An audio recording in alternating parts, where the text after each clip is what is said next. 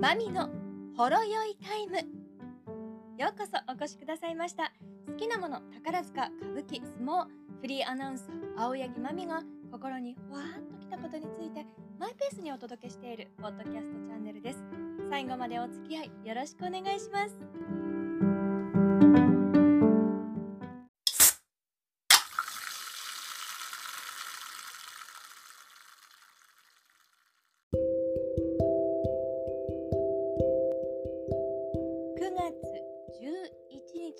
曜日更新のポッドキャストです。9月11日 September 11 9.11ですよね、今日どんなお話をしようかなと思ってこの9.11の時に自分がどうしてたかとかってやっぱり毎年のように思い出すのでその話もふと思ったんですけどやはりこのタイミングでいろんな人と共有したいなって思うことやねこう世界全体の動きで見るとやはりクイーン・エリザベスエリザベス女王が逝去されたこの話をちょっとしたいなと思います。9.11の時も何が思ったかって世界が大きく変わるっていうことをすごく思ったんですよね。それと同時に今回のエリザベス女王の逝去世界の一つの大きな区切りが来たなっていうようなそういう、まあ、衝撃とかショックっていう表現が合うかどうかわからないんですけれどもそういった思いをしました、ね、ニュースでたびたび報じられていますように1952年25歳で即位されてそこから70年と7ヶ月のこの期間というのは世界史上では第2位なんですね。1位がフランス国王ルイ14世だそうです、まあ、彼は本当に幼くして国王になりましたし、まあ、そこからの治世が長かったっていうことなんですけれども、まあ、それだけやっぱり70年というこの在位っていうのは本当に特別なものですよね。数字でだけ見ても。1952年というのは第二次世界大戦が終わってからそれほど長くないタイミングですよね。大戦が終わったのが1945年。そこから、まあ、10年経たないうちに即位されたわけです。でそそして世界のありようというのは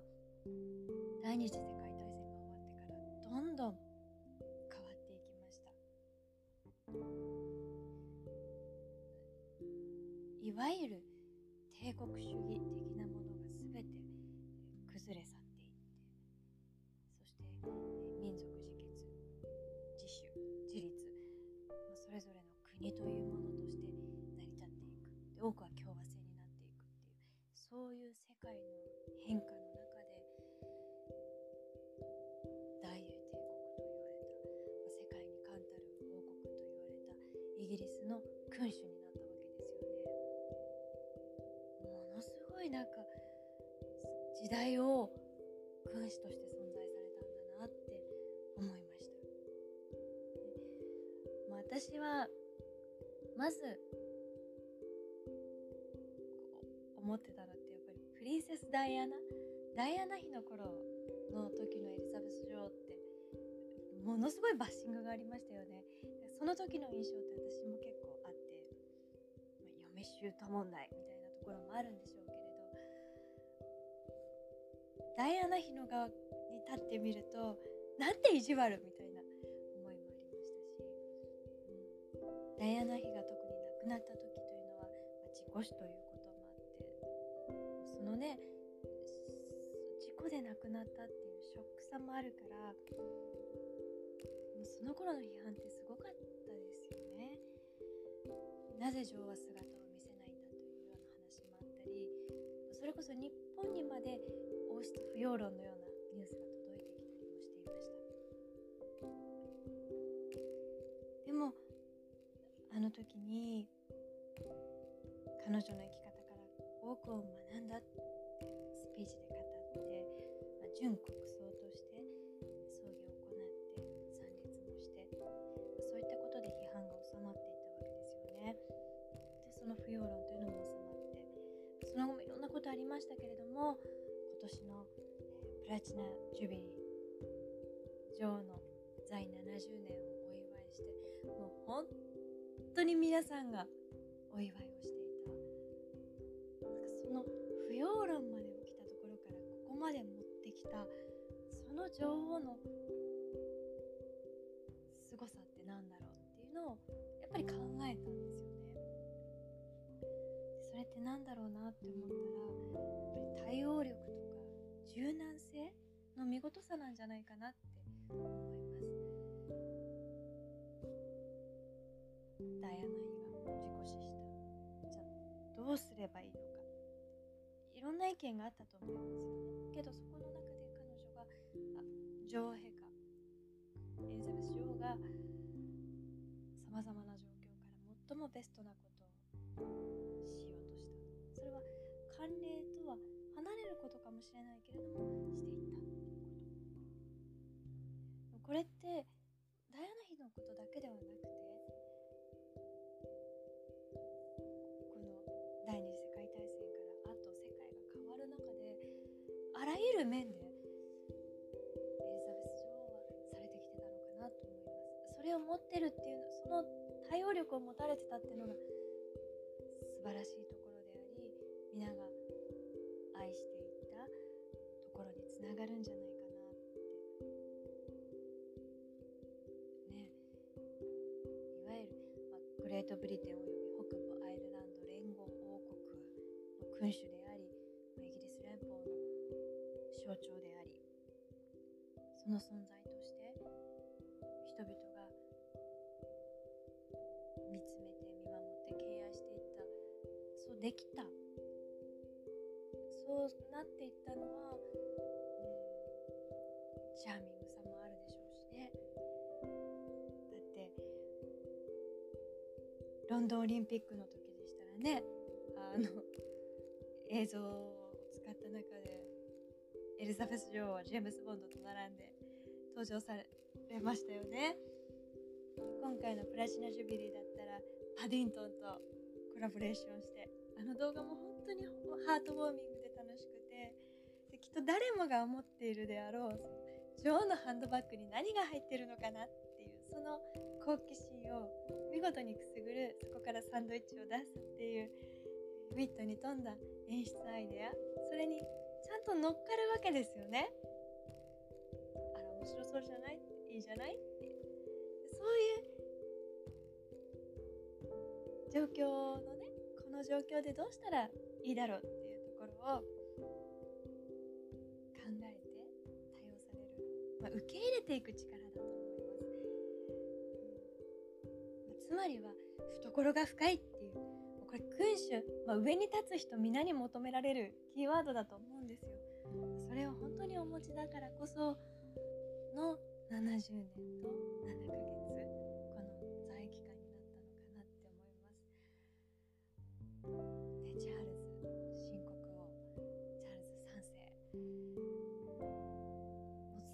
れだけのね、えー、後を引き継ぐっていうのは大変なところも終わりだと思うんですけれども、またね素敵な君主になっていただきたいななんて思いますよね。ついどうしてもねやっぱり私はお姫様って憧れた時のパッと見たのはあのダイアナ妃だったのでそう思うといろいろ複雑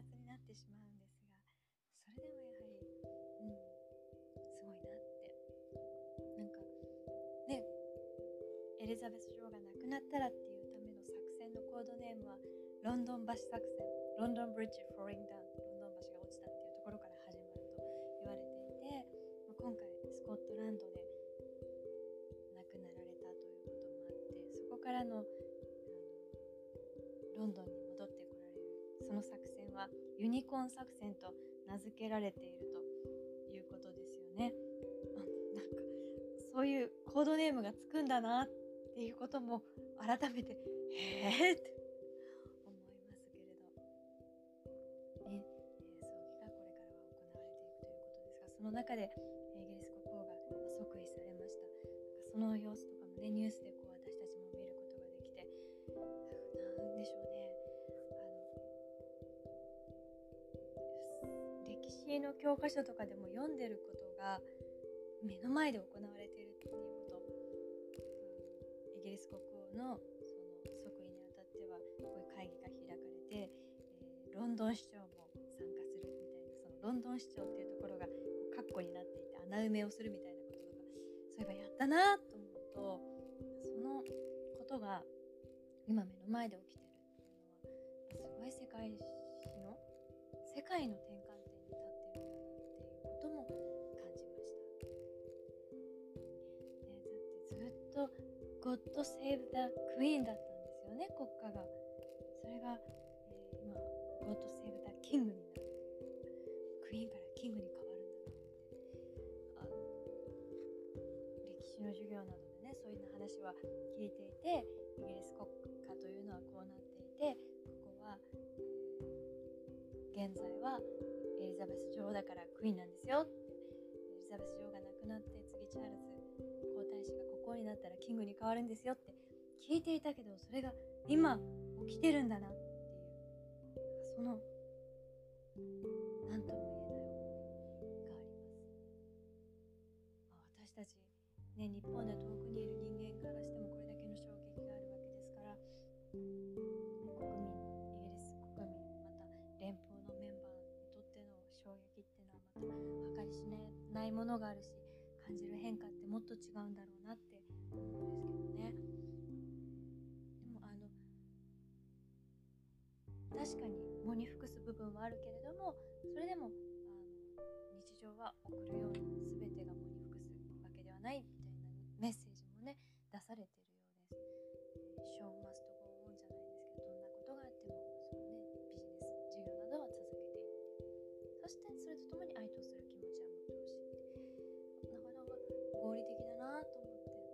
島国と言われてても違うところもあるんだなってそのようにも感じます。エリザベス女王のファッションのカラーの使い方とかも大好きでしたし、であのハンドバッグにもいろんなサインがあるとかいうのもねよく雑誌で読んでおりましたこの間大学で授業していた時に、うん、服装をどうやって考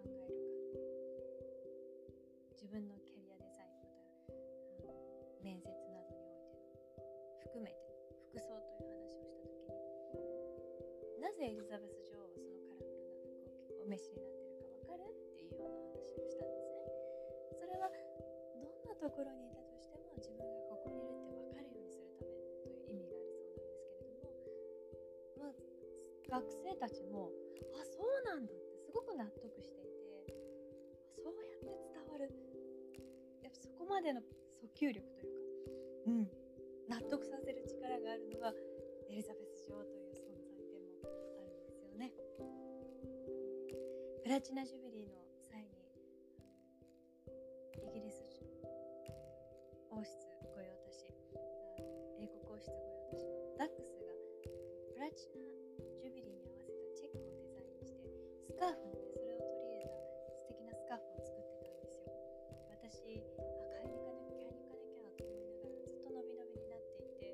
したらこのニュースがあってあまだ残ってるかな。とにかく買いに行くと思って。